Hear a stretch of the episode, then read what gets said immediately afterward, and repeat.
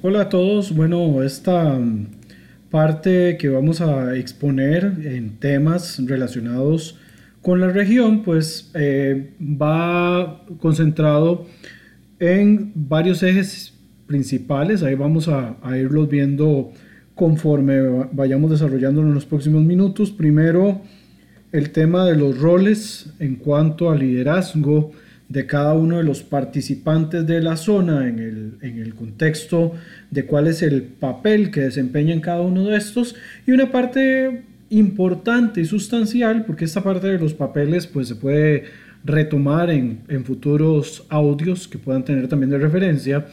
es los principales conflictos y algunos de los temas de conflicto que eh, ocurren en la zona y que a veces vemos que se concentran o tienen una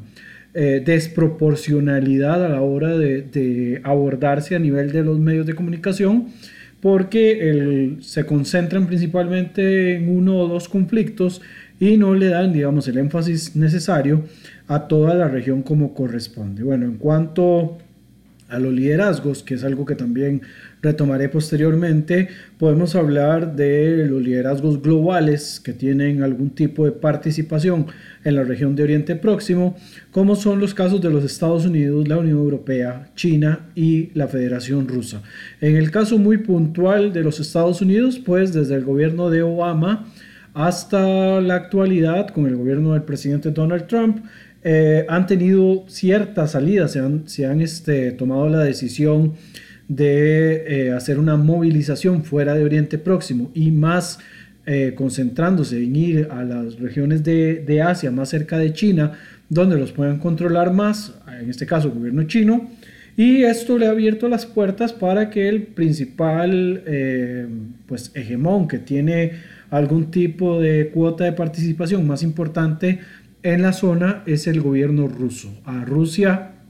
hay que sumarle, por supuesto, la alianza estratégica que tiene con China para algunos proyectos. Recordemos que en la parte económica China hace fuertes inversiones en materia de cooperación eh, en infraestructura y basado en ese pues aspecto relacionado con la infraestructura eh, China tiene alguna posición también dentro de las regiones de Oriente Próximo que puede eventualmente también tener una eh, capacidad más eh, pues, importante de, abrirse brecha dentro de la zona, incluyendo con países que son aliados de otros hegemones, principalmente con los Estados Unidos, ¿verdad? como es el caso de Israel, con quien hay algunos acuerdos de negociación que China pues mantiene y conserva, y esto por supuesto genera algunos tipos de diferencias y de, choques eh, o podría eventualmente provocar ese tipo de enfrentamientos o diferencias entre el gobierno israelí y, este, y el gobierno de los Estados Unidos, algo que se ha tratado de evitar y de, controlar. Luego, en cuanto a los líderes regionales, para retomar un poco también de cuál es el papel que juegan cada uno de estos desde un punto de vista tanto eh, militar como ideológico o eh, estratégico, Vamos a tener al, Reino de Arabia Saudita como uno de los principales líderes de la región, junto con la República Islámica de Irán, estos dos muy en competencia, ¿verdad? Desde un punto de vista ideológico, eh, religioso, eh, donde podemos destacar en primer lugar que Arabia Saudita es el principal eh, garante del sunismo actual dentro de la región. Obviamente no es el único país con la corriente sunita como, eh, como corriente principal de la religión, pero es el, eh, el que custodia en estos momentos los lugares sagrados para el Islam y por lo tanto esto lo coloca en una posición estratégica determinante para el mundo musulmán más allá de solamente el mundo árabe o el mundo del Medio Oriente. Arabia Saudita, por ser el custodio de los lugares más sagrados y además eh, ser uno de los países que más invierte en estos momentos en materia militar, lo cual no le asegura ninguna ventaja por cuanto en su forma estructural tiene un ejército hasta cierto punto, podríamos decir, ineficiente en comparación con los grandes ejércitos de la zona, pero eh, Por otra parte, sí, desde el punto de vista ideológico, eh, tiene una eh, pues, importancia, ¿verdad?, que, que, le da su condición actual, ¿verdad?, que es una condición además respaldada por Occidente. Luego tenemos a la República Islámica de Irán, que es el líder, por decirlo así, de lo que denominaríamos el eje de la resistencia, todos aquellos que están en contra de los grupos eh, árabes pro-occidentales más el Estado de Israel. Además es la principal potencia religiosa en, el Islam chiita. Eh, y esto les da desde el punto de vista ideológico una ventaja porque además el movimiento religioso chiita de eh, Irán tiene una posición de, de considerar al ayatollah, al, líder espiritual en este caso, como un iluminado con una capacidad, digamos, de razonamiento que es casi incuestionable, ¿verdad? una interpretación que en otras corrientes quizás del Islam chiita no, no se va a ver. En Irán, digamos, si tiene una condición un tanto más elevada la posición del ayatollah, que el ayatollah principal eh, que viene a impulsar la revolución islámica en el año 79 fue el ayatollah Khomeini. Y en la actualidad tenemos al ayatollah Khamenei. Y es probable que dadas las circunstancias de la edad del ayatollah actual ya también se esté pensando en un sucesor. Y esto también podría eventualmente generar algunos cambios este, políticos dentro del país, aunque por lo general ha mantenido una línea muy, muy este, pues cercana eh, la posibilidad también de un eventual cambio no, no deja de, ser condicionada. Por otra parte tenemos el caso de Turquía, que es este, eh, un país miembro de la OTAN, ¿verdad? Desde el punto de vista pues, político, se supone que desde la perspectiva militar es más cercano a Occidente, tiene además el segundo ejército más poderoso de esta organización eh, transnacional eh, multinacional, perdón. Por otra parte, también eh, Turquía tiene una posición de puente desde el punto de vista geográfico entre Europa y Asia eh, y es considerado en condiciones actuales como una especie de estado eje o estado axial, ¿verdad? Que podría eventualmente una caída de su régimen, pues en estos momentos, causar una crisis generalizada, principalmente porque es uno de los eh, pues, receptores de, migrantes provenientes del Medio Oriente y de África, que este, en algún momento también esto le ha beneficiado en materia económica por parte de la Unión Europea y este, esa es la, la situación, digamos, relacionada con Turquía. Además tiene una de las salidas más importantes, digamos, en este caso para los rusos, y para los países que están cerca del Cáucaso hacia las regiones mediterráneas, ¿verdad? como algunos estrechos que pasan eh, por Turquía y que ha permitido también un posicionamiento por parte de Rusia hacia los territorios mediterráneos. Esto tal vez como una forma de llevarle la contraria a Occidente o de presionar a Occidente también para que le dé mayores este, apoyos al, al gobierno turco de, de Recep Tayyip Erdogan. Y por esto también Turquía tiene una posición de liderazgo muy muy importante, es un competidor directo desde el punto de vista ideológico del reino de Arabia Saudita. También Turquía, la mayoría de la población es musulmana sunita. Y este, en los últimos años eh, Erdogan ha hecho un acercamiento a una posición islámica más conservadora y más cercana aún a las posiciones de los hermanos musulmanes egipcios, lo que lo ha puesto también en una seria eh, disputa con el gobierno actual de Egipto, que es el de Abdel Fattah el-Sisi, y por el otro lado también, obviamente, con el Reino de Arabia Saudita, con quien está compitiendo, y en unos minutos también voy a mencionar qué otro papel está jugando Turquía en la, en la cuestión de los conflictos que actualmente se están dando dentro de la, de la zona. Otro país importante también en cuanto al liderazgo árabe es la propia República de Egipto, que este, tiene una posición muy, muy, muy cercana a las discusiones de uno de los conflictos importantes de la zona, como es el conflicto palestino-israelí. Durante muchos años ha sido un protagonista de este conflicto. Eh, además, tiene contacto con los principales países petroleros de la zona y eso le da también una posición estratégica por condiciones económicas y crecimiento y, tamaño poblacional y tamaño territorial, eh, le da también una posición de Estado eje. Además también es una especie de muro de contención de las migraciones provenientes de África hacia las demás este, regiones del mundo, ¿verdad? Que, puedan atravesar este país este, árabe que, que se encuentra por acá. Y finalmente, dentro de los liderazgos regionales, encontramos a Israel, ¿verdad? que es una potencia en la parte tecnológica, además es una potencia militar, es uno de los principales aliados de Occidente, principalmente de los Estados Unidos, y eh, este tiene, digamos, ciertos competidores dentro de la zona que eh, ponen en algunos casos pues en peligro su propia existencia y este para Israel sabe que cualquier conflicto que se desate dentro de la zona en contra suya es un conflicto de, manera existencial y por lo tanto al existir este tipo de, choques o de conflictos eh, podría digamos eventualmente tener riesgos mucho más elevados o mucho más que perder. Entonces la posición de Israel de mantener una línea más este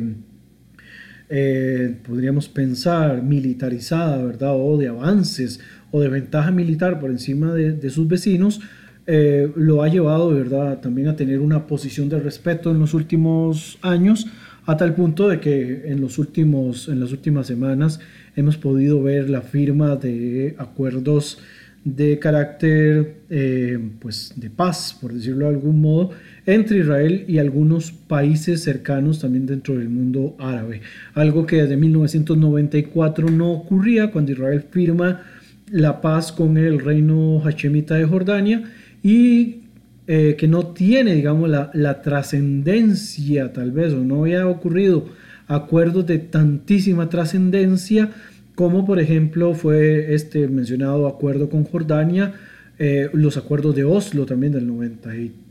y eh, del 1995 y también anteriormente a todos estos el acuerdo de paz que Israel firmó con la República de Egipto en el año de 1979, lo cual también marca una diferencia entre esos acuerdos y el acuerdo actual que lo firmado con este Egipto fueron de los denominados acuerdos de tierras a cambio de paz. Israel devuelve la península del Sinaí conquistada en el año 1967 y los acuerdos firmados con los países del Golfo, con el Reino de Bahrein y con los Emiratos Árabes Unidos fue una paz a cambio de paz, a pesar de que en algún momento se mencionó de que no iba a haber un proceso de normalización entre el mundo árabe e Israel hasta que existiera algún tipo de acuerdo con respecto a este, al tema palestino. Pues la situación actual de la zona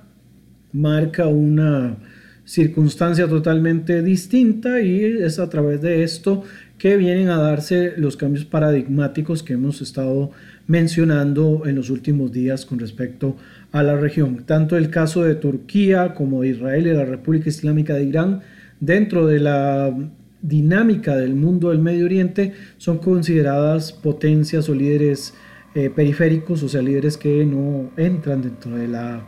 eh, condición regular, digamos, del mundo árabe, porque no son países árabes o en algún caso, en el caso de Israel, no entra, digamos, dentro de la dinámica de los países del bloque musulmán.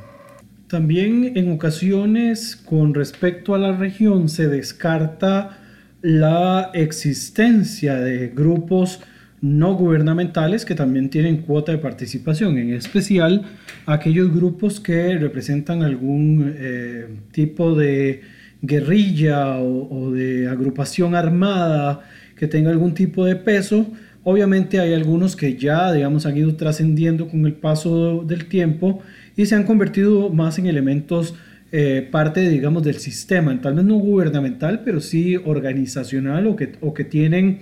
o manejan dos tipos de brazos a la hora de, trabajar. un brazo político y un brazo armado. Por ejemplo, el caso del Hezbollah en el Líbano tiene una eh, situación eh, de grupo que se debió de haber desintegrado, se debió haber desarmado junto con la mayoría de, de los grupos paramilitares en los años 80 en el Líbano y sin embargo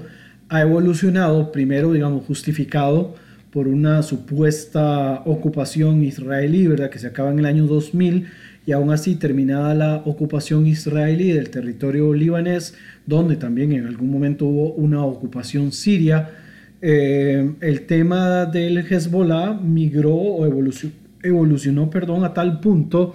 de que eh, Hezbollah tiene tanto un brazo armado que en ocasiones tiene mucha más fuerza desde el punto de vista militar que el propio ejército libanés. Y por la otra parte en, la en los últimos años digamos y con, con fuerte eh, aporte internacional tiene eh, presencia en el parlamento libanés junto con las minorías de grupos chiitas también. Entonces forman parte digamos de esa coalición eh, pro-iraní además ¿verdad? y pro-siria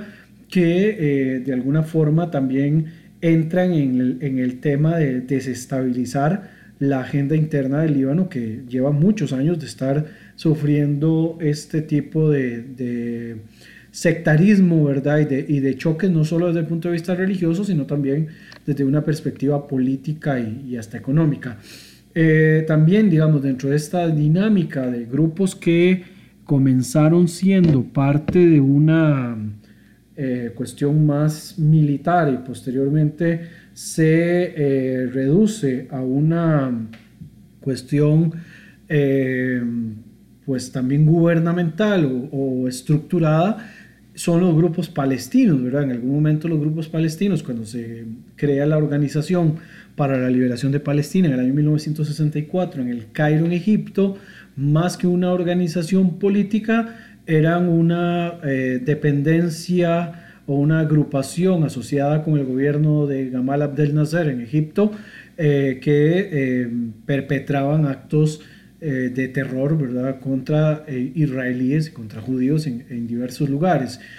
posteriormente, conforme fue evolucionando el conflicto, pues este es un conflicto que ha evolucionado con el paso del tiempo, esto dio origen a que posteriormente dejaran de ser simplemente una fuerza paramilitar o una fuerza de resistencia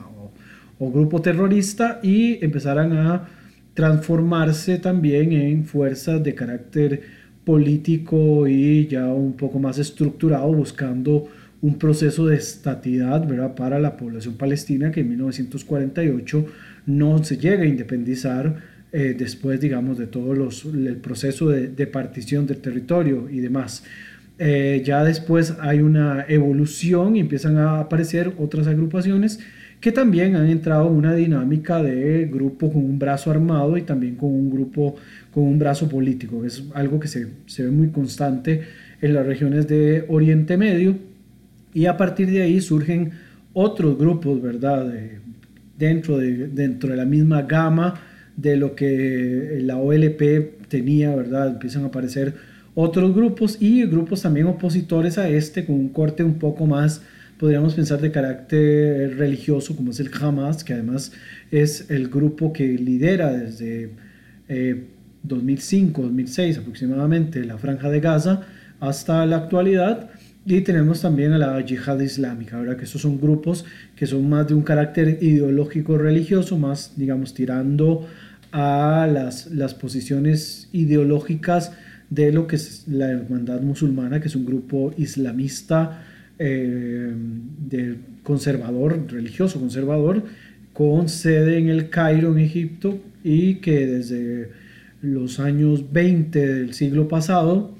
eh, se, llega, se constituyen, ¿verdad? Y a partir de ahí empiezan a expandir su interpretación ideológica a otras partes de la región, ¿verdad? Y esto también le suma a los conflictos un factor que en muchas ocasiones se deja de lado a la hora de hacer los análisis, que es el factor ideológico religioso, factor que además compite ideológicamente con posiciones ideológicas de otros países, tal vez de un corte menos eh, conservador, un poco más este, reformista, pensando de algún modo, o que se combinan en otros países o, tienen así, uh, posición también aceptada en otros países, como es el caso de Turquía o Qatar en la época actual. Luego existen otros tipos de organizaciones que no tienen, digamos, en algunos casos, un fin eh, político asociado con un Estado o que sus este, acciones pues en realidad obedecen más a, una cuestión menos estructurada o quizás un, tanto más eh, desordenada desde un punto de vista político, como puede ser el caso de Al Qaeda, ¿verdad? que también tiene algún tipo de posicionamiento, o que relativamente tienen algún tipo de estructura o de interés o de enfoque, eh, como en algún momento también el de autodenominado Estado Islámico se había planteado, ¿verdad? Y por eso también hay que verlo desde ese contexto. Ahora bien, entrando, digamos, en la parte trascendental de, este, eh, de esta columna de ahora, este audio, eh, son los focos de tensión actuales que existen, los cuales voy a mencionarlos y voy a tratar como de, de una manera sintetizada explicar cuál es la situación en la cual se encuentran y ver si hay alguna evolución en positivo, porque para hablar de una manera no propositiva, eh, pues en realidad no, no, tiene mucho sentido. Lo, ideal sería ver si existe algún tipo de luz o existe algún tipo de planteamiento que sea diferente a solo eh, pues mencionar el, el tema del, del conflicto como tal. Bueno, tenemos obviamente el conflicto eh, árabe-israelí que eh, técnicamente ha venido mermando con el paso del tiempo y le ha dado pie a un fortalecimiento en el conflicto, digamos, que se desprende de este, que es el conflicto entre palestinos e israelíes, que ha caído en un impasse durante las últimas décadas, no ha habido, digamos, una propuesta única que pueda ser convincente, porque además este conflicto tiene la particularidad de que la mayoría de los actores que están presentes quieren una ecuación de ganar-ganar, ¿verdad? ganar-perder, que el, que gana eh, sea proporcional a la pérdida del otro y esto ha llevado también a que no, no se pueda evolucionar con respecto al conflicto. Las propuestas de paz que se han hecho no han recibido eh, un apoyo, digamos, pues, de, de todos los actores participantes y por el otro lado además este no se ha hecho una contrapropuesta que pueda considerarse este pues inteligente, sesuda, sino que por el contrario se ha mantenido dentro de la dinámica de lo que son las pasiones de cada uno de los actores y esto hace que caiga por supuesto en una situación de no solución. La última propuesta que se hizo, el último planteamiento que también fue rechazado de forma directa eh, fue el denominado Deal of the Century o The Vision of Peace, la propuesta de Jared Kushner, quien es el yerno del presidente estadounidense Donald Trump, que hacía una propuesta progresiva que pasaba primero por una cuestión de em, establecimiento de unos territorios autónomos para las poblaciones palestinas, no eh, autodeterminada, ¿verdad? No es un proceso de estatidad, sino que un proceso de autonomía y posteriormente evolucionaba a través de una inyección de capitales sobre los territorios para poder desarrollar algunos mecanismos de infraestructura que necesita la población para mejorar su calidad de vida. Después de esta situación este, de carácter estructural que podría venir este, implementando el, eh, el acuerdo, se iba a empezar, digamos, con un proceso de estatidad eh, que incluía eh, una cuestión de swaps territoriales, ¿verdad? Que eso es un intercambio de territorios por los territorios que se disputa con Israel, asociados, digamos, a la intención de que se haga un retorno a la situación de 1967, algo que posteriormente podríamos ver lo poco, digamos, este, eh, probable que, se pueda ejecutar de ese modo, pero por otra parte eh, también incorporaba, digamos, algunos cambios paradigmáticos que podrían irle poniendo los últimos candados al conflicto, aunque fuera, digamos, de una manera desproporcionada, ¿verdad? Este, un acuerdo que sin ninguna duda tenía mayores beneficios hacia la parte israelí, que dicho sea de paso también en los conflictos de Israel con el mundo árabe, Israel fue el ganador, por lo tanto también las condiciones para eh, poder llegar a una situación anterior o más parecido a lo anterior pasaría de alguna manera, digamos, sobre el país que mayores eh, pues, ganancias eh, tuvo en su momento, ¿verdad? Y esto lo, ponía, digamos, en una, en una posición de ventaja. Sin embargo, el acuerdo de alguna forma no ha sido visto al 100% como positivo, aunque sí también se ve desde una perspectiva un poco más eh, amplia, tampoco ha sido abiertamente rechazado por todas las, las posiciones del mundo árabe, ¿verdad? Sino que esto más bien ha llevado a que se empiece a proceder de otro modo y que va a ir de la mano con otros conflictos, ¿verdad? Como puede ser el conflicto entre Arabia Saudita e Irán, que es un conflicto de carácter ideológico principalmente, ¿verdad? Asociado con quien lidera el, reino de Arabia Saudita, ¿verdad? Que en primer lugar es el, reino de Saud, ¿verdad? Toda la, la casa de Saud quienes a su vez tienen una cercanía ideológica con el movimiento conservador islámico wahabismo, ¿verdad? Que es todavía mucho más este, conservador y mucho más, eh, podríamos pensar, hasta estricto el movimiento salafista que promueven los hermanos musulmanes. Por su parte, el Islam chiita que practica Irán, que tiene una posición también bastante expansionista, tanto el Islam sunita saudita o, salafismo o el wahabismo son expansionistas desde el punto de vista ideológico, como el chiismo eh, iraní tienen un choque, ¿verdad?, con el tema del liderazgo del mundo islámico. Y acá es donde voy a hacer un clic con respecto al tema del conflicto entre israelíes y palestinos, porque anteriormente el tema eh, de la paz de Israel con el mundo árabe, como mencioné en algún momento dentro de este audio eh, pasaba por este, tratar de resolver la situación de la población palestina. Conforme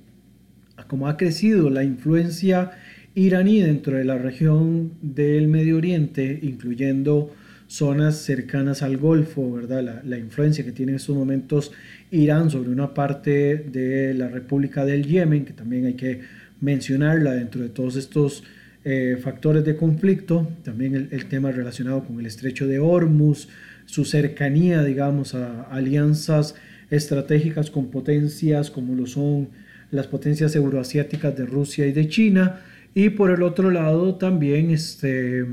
las grandes diferencias, digamos, que tiene Irán contra Israel ha llevado a que se pueda hacer esta mancuerna de alianza entre el mundo árabe, principalmente el del Golfo, ¿verdad? Y el Estado de Israel, que va creciendo conforme van pasando los días. Eh, inicialmente se hablaba de este acuerdo de normalización de relaciones entre los Emiratos Árabes y el Estado de Israel, que posteriormente llevó a una apertura de vuelos comerciales entre un país y el otro y posteriormente pues la firma del denominado Acuerdo de Abraham, que se firma el 15 de septiembre del año 2020 y que va a incorporar también de última hora la sumatoria del Reino de Bahrein, que se va a asociar también a este acuerdo con los israelíes. Esto también ha llevado a una apertura del, de espacio aéreo saudita para que los vuelos israelíes y hacia Israel puedan atravesar su territorio, algo que anteriormente, por las relaciones entre israelíes y sauditas, que no, es, no hay relaciones directas, pero por el tema iraní, pues se han ido eh, ampliando y normalizando en los últimos años. Entonces, hablando desde el punto de vista práctico con respecto al tema palestino-israelí, el, el, tema ha caído en, en, cuanto a los niveles de interés del mundo árabe, tanto así que la propia Liga Árabe, que es el ente eh, pues, que, que, reúne a todo el mundo árabe en sus dentro de sus contextos, no condena, digamos, en algún momento el acuerdo de Abraham que firman estos países árabes con el Estado de Israel, acuerdos que ya mencioné son históricos después de la última firma importante que fue la firma del acuerdo entre Israel y el reino hachemita de Jordania. Y por el contrario, ha desplazado la, la situación palestina todavía más abajo en el, en el umbral de los temas de interés para el mundo árabe en su, en su totalidad y esto por supuesto que, va calando, ¿verdad? Adicional a esto, si la situación del acuerdo del siglo que planteaba Donald Trump se llegara a ejecutar de alguna manera en cuanto a uno de los temas anexos que también eh, son muy delicados en esta cuestión del tema palestino, que es el, derecho de retorno, que en algún momento también se planteó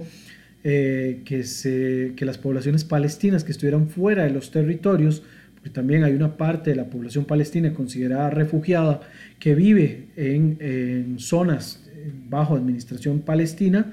eh, se planteaba de que si eventualmente era absorbida esta población, se indemnizaría a los países que decidieran eh, pues anexarse a esta población, adoptarla o hacerla parte y darle ciudadanía. Esto obviamente le iría poniendo cada vez más punto final a la situación del conflicto palestino-israelí como lo conocemos y empezaría un nuevo paradigma con respecto a la, situación de los palestinos solamente dentro de los territorios, ya se dejaría uno de los temas anexos porque si eventualmente se diera ese movimiento habría que cerrar hasta la agencia, digamos, de las Naciones Unidas encargada para este conflicto. Y obviamente hay una serie de intereses también en, conjunto para que la oficina se mantenga activa. Obviamente hay beneficiados con respecto a esto, más allá de los propios refugiados, quienes no necesariamente son los eh, beneficiados directos, sino que al final de cuentas terminan recibiendo solo una parte de los beneficios, como si son ciertos liderazgos y ciertos este, funcionarios que trabajan directamente para esta organización. Y por supuesto, esto también este, pondría en una clara ventaja ¿verdad? La, situación israelí con respecto al tema de los refugiados. Entonces vemos ahí cómo pudimos mezclar el tema del conflicto árabe-israelí con el tema del conflicto palestino-israelí y la situación entre Arabia Saudita o el mundo árabe, digamos, principalmente del Golfo, con la situación de la República Islámica de Irán. Por otra parte, tenemos otro país que mantiene conflictos abiertos en, varios frentes al mismo tiempo, como es el caso de la República de Turquía. Turquía está metido en estos momentos en la situación de Siria, está eh, muy metido para tratar de contrarrestar la influencia kurda, que además los kurdos tienen desde los años 20, eh, en lo más inmediato, hasta la actualidad de estar luchando por tener un proceso de autodeterminación como Estado-nación, ¿verdad? Desde un punto de vista occidental. Y esto desde los años 20 ha llevado a que el pueblo kurdo se encuentre metido, digamos, este, en varios países, ¿verdad? Entre estos el principal, Turquía, que es el que alberga la mayor cantidad de kurdos en el mundo. Eh, también vamos a tener Irak, que es otro país con importante porcentaje de población kurda. Siria, que tiene también un importante eh, grupo kurdo en las zonas del norte. El, el, caso iraquí, hay una región kurda bastante importante, ¿verdad? Donde tiene su centro en la ciudad de Erbil. Y por otra parte también Irán tiene población kurda dentro de su, de su territorio. En el caso turco, con respecto a la población kurda, la población kurda tiene la circunstancia de que donde ellos se desarrollan son las zonas más ricas en cuanto a recursos estratégicos de esa eh, región. Por lo tanto, desde ese punto de vista también eh, eso limita las posibilidades de que cualquier proceso de autodeterminación o de, o de eh, liberación de los territorios donde están en estos momentos ubicados, desde un punto de vista de Estado-Nación, por supuesto, Estado Nacional, eh, impide que puedan llevar de verdad a una rienda distinta un proceso de autodeterminación o de autodeterminaciones y considerar crear un tipo de, de federalismo kurdo. Esto por cuanto ni Turquía, ni Irán, Siria eh, o Irak van a permitir de alguna manera que eh, partes de sus territorios, que son los más ricos también en recursos, puedan de algún modo, o son de los más ricos, puedan de algún modo em, separarse de ellos para dar origen a un, em, también a un tipo de grupo o de estado que podría convertirse también en un tapón, ¿verdad? Desde el punto de vista geopolítico y bloquear algunas de las eh, situaciones más importantes de estos cuatro estados. En la región siria, Turquía está metido y ha hecho retroceder a las fuerzas kurdas del Rojava. Eh, también ha cometido crímenes de, guerra, no, no ha sido todavía esto condenado de una manera enérgica por parte de los organismos internacionales. Se reparte además con Rusia el liderazgo de esa zona del norte de, Siria, ¿verdad? Para tratar de mantener algún tipo de equilibrio entre su posición pro-occidental y por eso se les permite actuar con cierta ligereza y con cierta complicidad de Occidente y por el otro lado también al repartirse con Rusia la, la región del norte de Siria, eh, le da y le mantiene también un control que los rusos necesitan sobre este país eh, con salida, digamos, a la, a la, región mediterránea, donde los rusos tienen intereses, por supuesto, para eh, cuestiones de control y cuestiones también de posicionamiento estratégico. Por otra parte, también Turquía ha sumado en los últimos meses conflictos con Grecia, ¿verdad? por la región este, mediterránea y algunos, este, eh, algunas zonas con petróleo que son bastante trascendentales, algunas plataformas petroleras y de investigación de gas también que eh, se ha dado en conflictos, amplió en algún momento también su zona económica exclusiva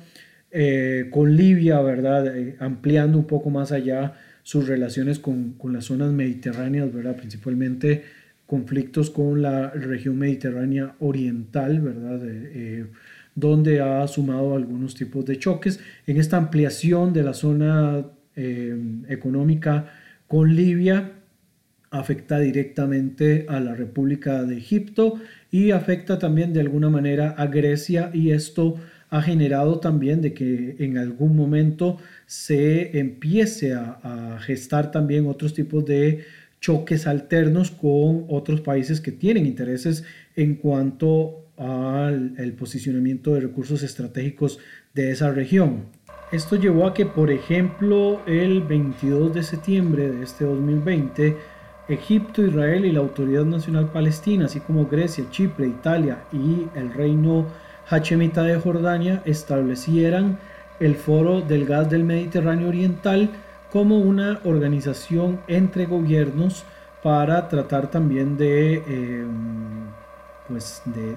evitar este posicionamiento que Turquía está teniendo desde el punto de vista de recursos estratégicos. Este grupo ha unido, digamos, a, a rivales de la región, rivales de Turquía directamente, que ha estado envuelta, ¿verdad?, en estas disputas con Grecia y la región chipriota un país que se ha visto excluido por el momento de este foro por su situación interna, por los problemas con el FMI, además de que eh, la agenda de países extranjeros que están metidos acá eh, hace imposible llegar a un acuerdo de eh, que pueda hacerlo coincidir, por ejemplo, con algunos países que son parte de este foro, como es el caso de Israel. El Líbano, digamos, ha quedado excluido de este foro porque eh, al intentar, digamos, explorar sus costas para tener, para ver si tienen yacimientos de petróleo y de gas, eh, las incertidumbres políticas llevan a que esto se haga por el momento de una manera un poco más difícil. Eh, también, digamos, el asunto acá está con respecto al Líbano en el riesgo de que si eventualmente no se le da visto bueno o no se invita al Líbano a ser parte del Foro del Gas del Mediterráneo Oriental, eventualmente el,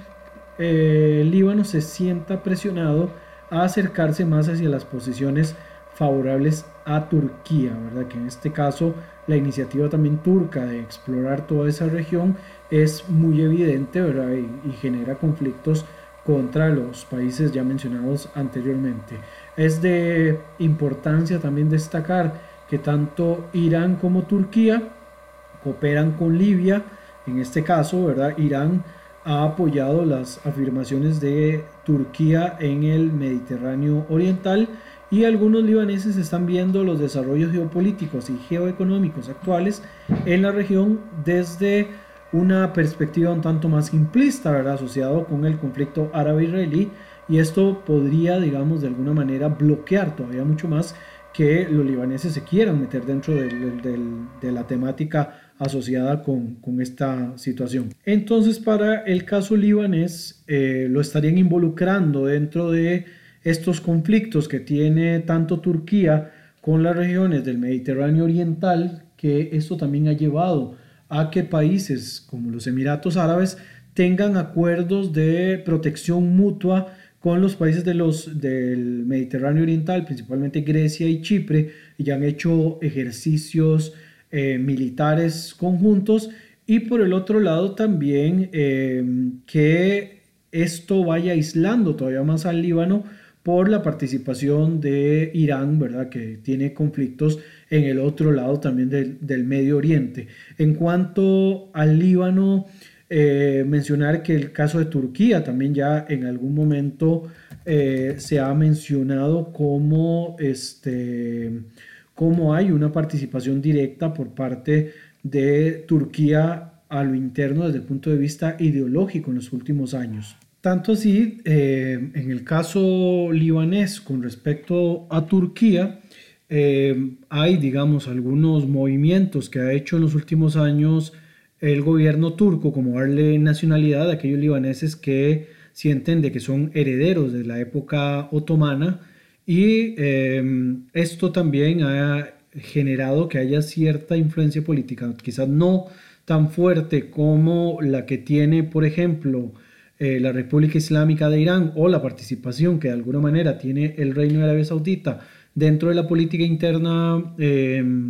libanesa, pero también tiene una, una influencia que, no, se, no se debe descartar por los intereses que tiene, en este caso Turquía, de hacerse con el control de todo lo que es la parte de recursos y de posicionamiento en el Mediterráneo Oriental. Por cierto, también en este mismo caso de Turquía dentro del Líbano, pues hay una competencia muy directa con respecto al reino de Arabia Saudita, ¿verdad? ahí seguimos con el choque de carácter ideológico, pero seguimos contemplando de que el principal, digamos, este país que tiene una influencia o que tiene sus manos metidas en la situación libanesa, ¿verdad? Es este es la República Islámica de Irán, a, quienes, digamos, se le acusa de su participación tanto directa como a través de su proxy, que es el, grupo islamista Hezbollah. No eh, quiero dejar de mencionar la situación del Líbano, ¿verdad? Que obviamente tiene su propio rollo interno, ¿verdad? Que en estos momentos estamos hablando de Turquía. Voy a aprovechar de una vez para hablar de la situación del Líbano. Líbano eh, pues ha caído eh, casi en un proceso de default, en falta de pago a los principales entes internacionales. Tiene una crisis económica que se viene extendiendo desde hace varios años. Además también tiene una crisis política eh, bastante considerable, ¿verdad? La división no solamente sectaria, sino también ideológica le ha pesado demasiado al país y este, desgraciadamente para el propio Líbano, ¿verdad? la tasa de pobreza, según señala la Comisión Económica y Social para Asia Occidental, la tasa de pobreza en el Líbano habría aumentado del 28% durante el 2019 al 55% en mayo del 2020, los meses, ¿verdad? Antes de que se diera además eh, la explosión de este puerto de Beirut, donde se eh, encontró una gran cantidad de material volátil, ¿verdad? Que todavía se sigue en investigación sobre quién tiene la responsabilidad. Además, también se ha dado señalamientos de la posibilidad de que en algún momento, viendo las circunstancias de acorralamiento que vive la República Islámica de Irán, eh, eventualmente puedan intentar zafar un poco su atención, provocando un conflicto a través de sus proxies contra Israel desde las regiones libanesas, como ocurrió en el año 2006. Entonces Líbano también entra dentro de la dinámica de competencia de estas tres potencias regionales ideológicamente, eh, pues eh, podríamos pensar que compiten entre ellas, ¿verdad? Que es el caso de Turquía, Arabia Saudita e Irán. Y por otra parte también el Líbano eh, pues también tiene una situación social bastante considerable. Están quienes de alguna manera lo han tachado al Líbano como un estado fallido, ¿verdad? las condiciones, aún así, desde una perspectiva muy personal, me parece un tanto grosero querer destacarlo abiertamente de ese modo, pero están quienes ya, digamos, de, alguna forma lo, ponen dentro de la lista de estados fallidos eh, eh, a nivel global. También siguiendo con el rollo de, Turquía, Turquía tiene eh, conflictos fuertes ¿verdad? contra la minoría kurda que habita a lo interno de su territorio, han sufrido atentados terroristas por parte de grupos separatistas, milicianos y obviamente grupos que practican el terrorismo a lo interno de Turquía. Y por otra parte también Turquía se ha involucrado en choques contra kurdos en Irak y en estos momentos también están teniendo, además de los conflictos ya mencionados, una presencia determinante en la situación libia que eh, desde el año 2011 viene eh, en una situación de resquebrajamiento después de la, eh, pues del derrocamiento de su líder Muammar al-Gaddafi y es la desintegración del gobierno de unidad que juntaba a, las, a los clanes más importantes de Libia. Y en estos momentos técnicamente entre la Federación Rusa y Turquía se reparten el control de Libia y es uno de los principales accesos de África del Norte hacia la región mediterránea y una de las más importantes también salidas de refugiados africanos hacia las zonas europeas a través del Mediterráneo. Entonces estamos hablando de que Turquía tiene también una fuerte influencia dentro de esta zona. Interesante destacar que parte o mucho de lo que Turquía ha logrado desde el punto de vista económico, porque en algún momento también estuvieron a punto de, de entrar en un colapso económico, lo han logrado a través de Qatar, que eh, en este caso eh, este país directamente, eh, el Estado qatarí, les ha dado beneficios económicos a cambio de que les ayuden desde el punto de vista militar o desde el punto de vista estratégico a tener cierta posición desde la lógica de que Qatar también está influenciado por los hermanos musulmanes y han intentado expandir esta cuestión ideológica a otras partes del mundo, incluyendo el sudeste asiático, donde tienen eh, contactos con países como Indonesia y como Malasia, ¿verdad? Donde han creado hasta un foro. Entonces esto quiere decir también que los intereses de Turquía más allá solamente de una cuestión eh, geoestratégica, también es ideológica y están quienes apoyan el movimiento de Recep Tayyip Erdogan como una forma de expandir, digamos, el, Islam de los hermanos musulmanes a otras partes del mundo. Además, también este, ese posicionamiento de Turquía dentro de Libia pone en, eh, alerta a la República de Egipto, que siente, la República Árabe de Egipto siente que eh, eventualmente esto podría abrirle las puertas a los grupos radicales de los hermanos musulmanes que están en su territorio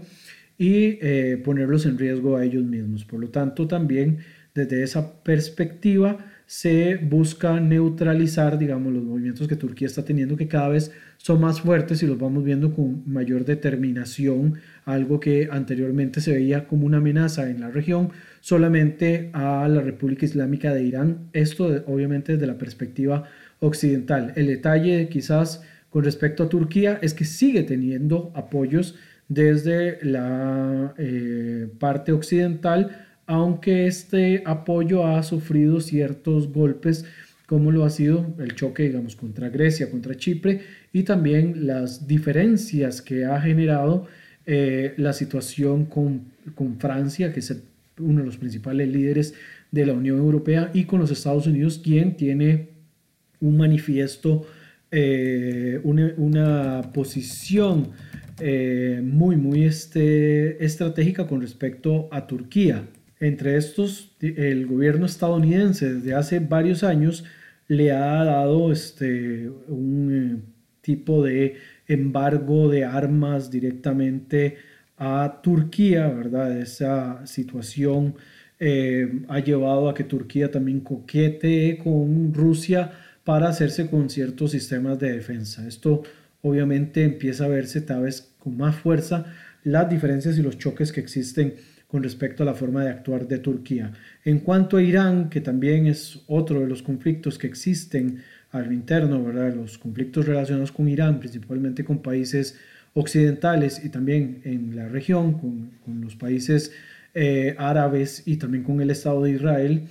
Irán, eh, uno de los principales eh, temas que siempre salen a relucir es el desarrollo de material nuclear que podría tener fines bélicos. El problema acá, más allá de la posibilidad de que un país tenga derecho o no de desarrollar eh, material nuclear para fines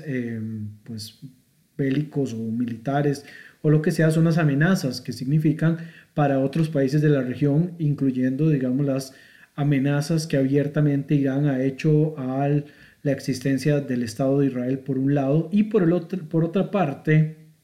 un detalle que tiene que ser muy, muy importante es que si Irán logra o llega a desarrollar material nuclear, ya sea para fines civiles o fines bélicos, esto podría impulsar una nueva carrera de desarrollo nuclear dentro de la región, incluyendo los países árabes que puedan sentir la necesidad o la obligación también de ellos tener un eh,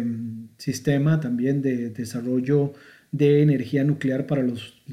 la situación que ellos requieran. Por lo tanto, también ahí entra todo este juego político entre Rusia con Irán o los Estados Unidos con Irán. Rusia apoya a Irán, ¿verdad? Como uno de sus puntos más importantes de geopolítica, además que la geopolítica eurasianista, que es la que practica el actual gobierno de Vladimir Putin, ve con buenos ojos el, el tema iraní, aunque ha cambiado un poco su mecanismo y también tiene contactos importantes con otros países del mundo del Medio Oriente.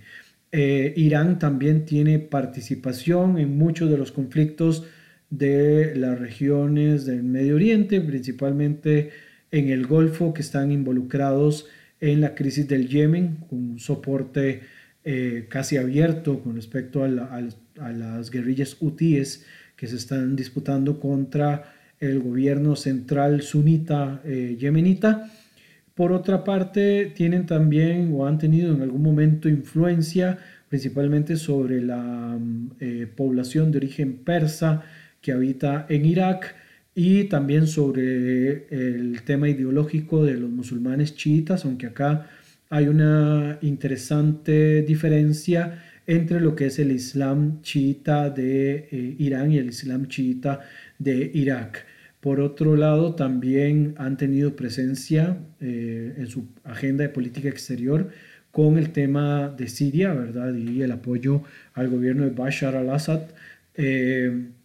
aunque han perdido, digamos, algún punto de, de, fuerza dentro de Siria, también por la intervención rusa, quienes han neutralizado de alguna manera a Irán para evitar un involucramiento todavía mucho más abierto por parte de Israel en la guerra eh, Siria y poder mantener el control que hasta este momento Rusia sostiene sobre la región siria. También en el Líbano, ¿verdad? que ya lo había mencionado, que tiene un proxy sumamente importante. Entonces, en algún momento el tema iraní, por eso es que se consideraba una de las principales amenazas, iban de la mano con la situación de la, de la, del dominio por parte de Irán del levante mediterráneo, ¿verdad? Bastante amplio que ha ido disminuyendo primero por la propia influencia rusa que eh, le ha puesto como algún tipo de, de, freno para ser ellos quien los controle y no al revés, que no sea que después se les descontrole y sea más complicado de poder determinar. Y por otro lado también este, la propia situación interna de, Irán, ¿verdad? Las protestas sociales que se han ido desarrollando, sumado, por supuesto, al tema de la pandemia que ha disminuido un poco el, esquema operativo, eh, pues ha cambiado un poco la, la, circunstancia de manera momentánea. No es algo que se pueda dar ya por un hecho de que no,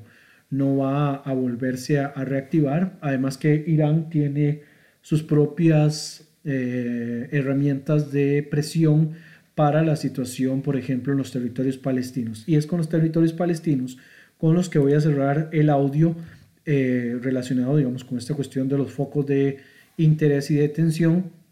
para eh, dejarlo, digamos, y, poder ampliar con otro tipo de material en posteriores columnas y posteriores este, exposiciones. El tema del conflicto interno palestino, ¿verdad? que de todas maneras la existencia del Hamas y la yihad islámica vienen en contraposición a los eh, grupos asociados a la Organización para la Liberación de Palestina, ¿verdad? desde una perspectiva un tanto más religiosa, más de destacar el gobierno islámico sobre el territorio y además también eh, basado en el principio de liberar la Palestina histórica, ¿verdad? que esto conllevaría una guerra abierta y total contra Israel para su destrucción. Eh, en su momento, hace más de 15 años, se hace un proceso electoral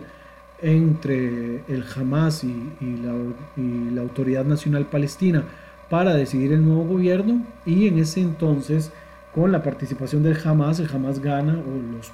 partidarios, los, las listas de diputados, pues un sistema eh, bastante particular, ¿verdad? Con un parlamento, aunque tienen un presidente, pues también tiene un sistema parlamentario. Eh, el parlamento estaba siendo ganado por una mayoría por encima del 60% de diputados asociados al ala del Hamas y esto llevó a una serie de conflictos con Israel, con otros países occidentales y a lo interno del liderazgo palestino que eh, heredó Mahmoud Abbas después de la muerte de Yasser Arafat en el año 2004 eh, llevó a que se empezara a dar un choque interno entre las facciones palestinas, llevándolos a una escisión muy, muy, muy profunda, ¿verdad? que se ha extendido, como digo, ya por eh, una cercanía de 15 años, eh, liderando la Autoridad Nacional Palestina, todas las zonas que pueden gobernar según los acuerdos de Oslo en la región de Cisjordania, mientras que el Hamas gobierna la totalidad de la franja de Gaza,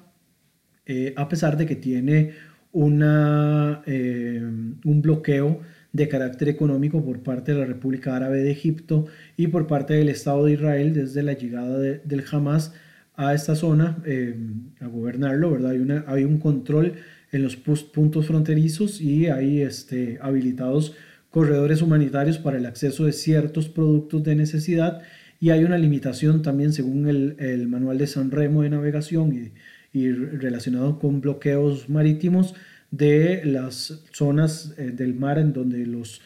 pescadores palestinos pueden eh, tener actividad y el acceso de barcos hacia esta zona está vetado, ¿verdad? está controlado y cualquier acceso para enviar material tiene que hacerlo ya sea a través de Egipto o principalmente a través de Israel, ¿verdad? que es el puerto que está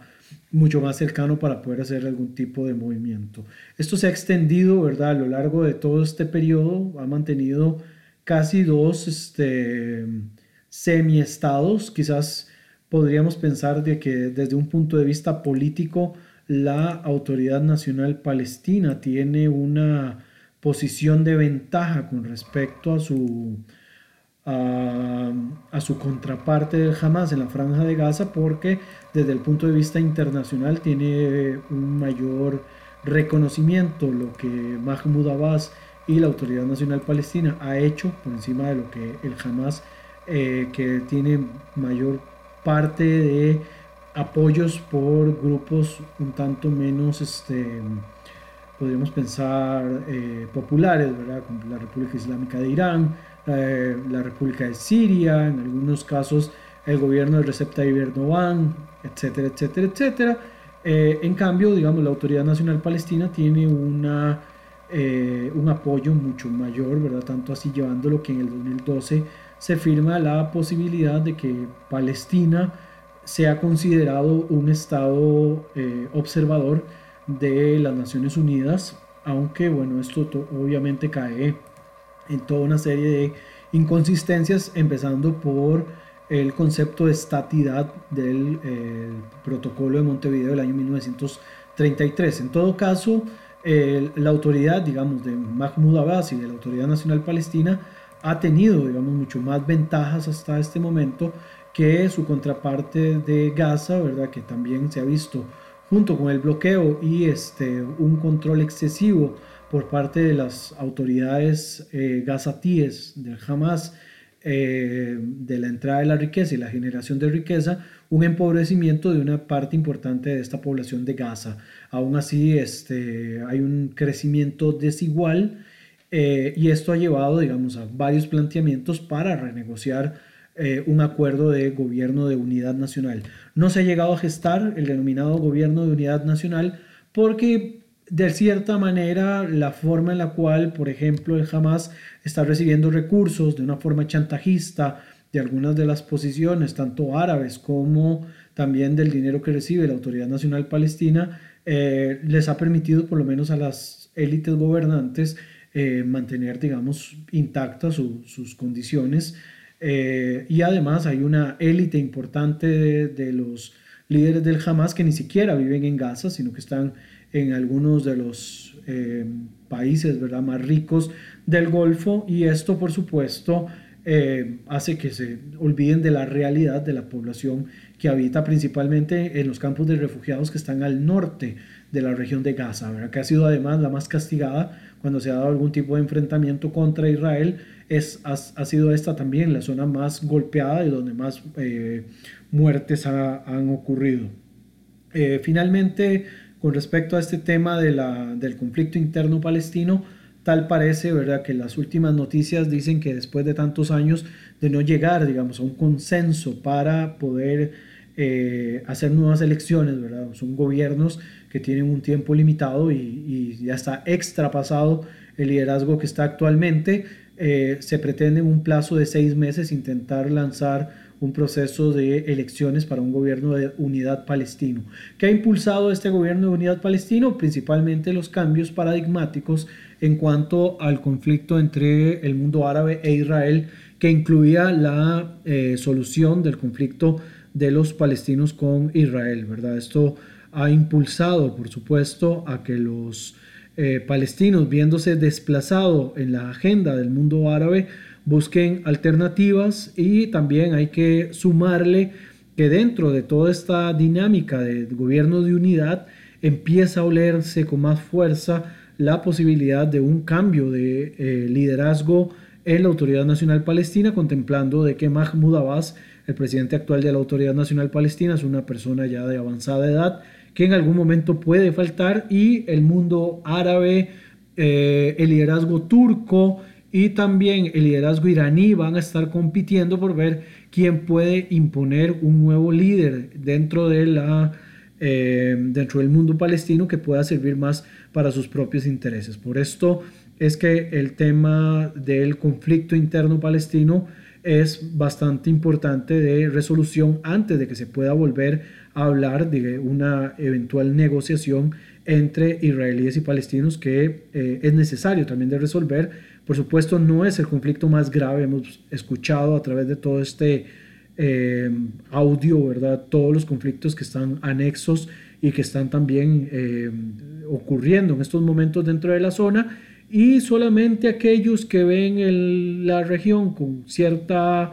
eh, con cierto apasionamiento cierto sesgo relacionado más con su sentimentalismo pensaría de una manera poco objetiva de que solucionando solo el tema entre palestinos e israelíes se pueda llegar a una paz duradera dentro de la región. Hay muchos temas más anexos que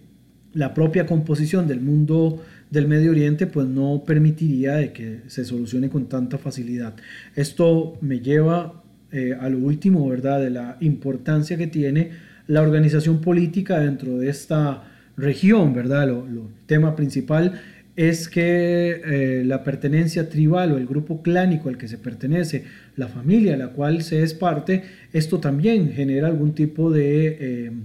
equilibrio o desequilibrio. Acá podríamos pensar desde una forma más eh, de lo más específico a lo más general, que los puntos más importantes de la organización política del mundo del Medio Oriente parte de la jamula o el grupo tribal o el clan al cual se pertenece, también la corriente religiosa dentro del Islam a la cual, eh, de la cual se forma parte como un elemento esencial, posteriormente también la relación que tiene mi interpretación religiosa con respecto a la vida de otras religiones, principalmente religiones monoteístas como el cristianismo y el judaísmo o otras, u otras religiones un tanto más antiguas, no necesariamente monoteístas, como es el caso del yazidismo. Por otra parte, también la identidad étnico-lingüística que va a generar, sin ninguna duda, algún tipo de eh, diferencia, como lo es este, en este caso eh, el origen